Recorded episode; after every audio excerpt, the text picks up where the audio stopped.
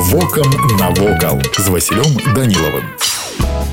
Вітаю вас паважаныя сябры пасля абвяшчэння францыі 1804 годзе імперыі было вырашана выдаваць вайсковым часцям эмблемы прынцыпова новыя па сваёй канцэпцыі з гэтага часу замест звыклых для еўрапейскіх войскаў сцягоў батальёны і эскадроны напалеонаўскіх войскаў павінны былі атрымаць так званых арлоў сцягі з навершамі ў выглядзе пазалочнага металічнага арла сутнасць новавядзення заключалася ў тым што на думку імператара павінна была адрадзіцца старажытна-рымская канцэпцыя эмблемы воінскай часці часці у барысаўскім краязнаўчым музеі захоўваецца сапраўдны французскі арол які паступіў у фонды ў канцы 1963 года арол быў знойдзены ў рацэ лошыца спецыяліст па сцягах з францыі п'ер шар'е ў сваіх каментарах да арла з барысаўска музея лічыць што арол з барысва уяўляецца вельмі цікавай знаходкай у сваім даследаванні ён тлумачыць што у дадзеным канкрэтным выпадку гаворка ідзе аб арле мадэлі 1804 года па некаторых звестках арлы былі кінутыя ў паганае возера уласна афіцыйная назва яго была белая крыніца але народная гаворка называла яго інакш верагодна калі наполеон спыніўся на начлег у лошніцы 12-13 лістапада 1812 года у блытаніне адступленне той хто нёс орла аднаго з бязладна адыходзячых палкоў за ар'ергарда разумеючы што не зможа дагнаць войска і рызыкуе патрапіць палон кінуў сцяг у раку па апісанні месца дзе быў знойдзены арол можна мер меркаваць што наполеонаўскае войска якраз і спынілася там дзе арол быў пасля кінуты гэта значыць не на сучаснай вуліцы мічурна як паказваюць старажылы старая аптэка а на сучаснай вуліцы куйбышева паблізу невялікага ручая